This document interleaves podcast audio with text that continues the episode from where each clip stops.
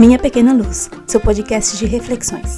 Meu nome é Joyce Kelly e aqui eu compartilho coisas que li, coisas que penso e coisas de Deus. Bem-vindos!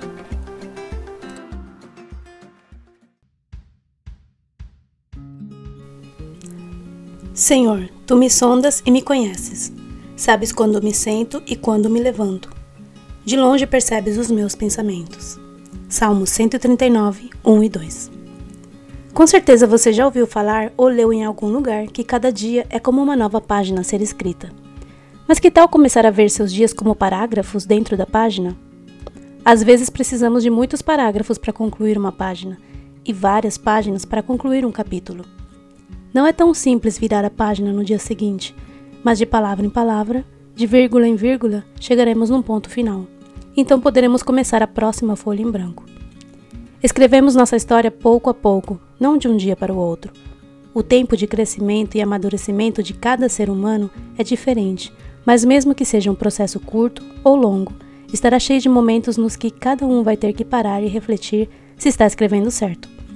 Você pode tentar apagar uma frase ou se arrepender de uma ação e pedir perdão, por exemplo. É possível escrever algo novo, passar por cima, apagar e reescrever, mesmo que leves marcas do que foi escrito antes tenham ficado nas linhas da vida. Há coisas que não poderão ser apagadas totalmente, mas o exercício de corrigir nossos erros é importante para o desenvolvimento do nosso caráter. Há detalhes que não devem passar despercebidos, e é a missão de cada um de nós examinar a si mesmo para encontrá-los. É uma missão diária, e mesmo que às vezes pareça impossível, não é assim. Sempre encontramos uma maneira de fazer isso.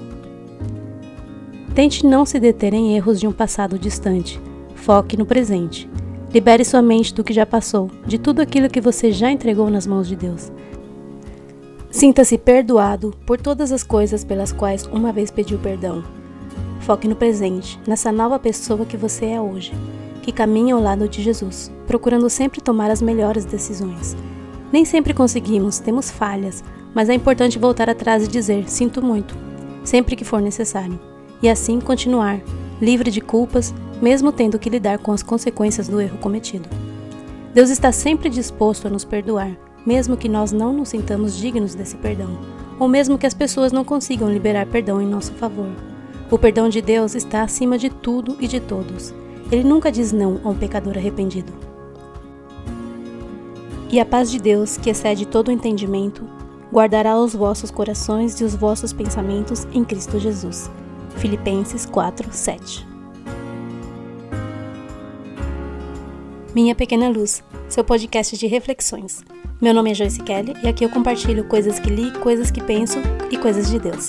Se você gostou, volte e ouça as próximas mensagens. Você também pode compartilhar com seus amigos. Até a próxima!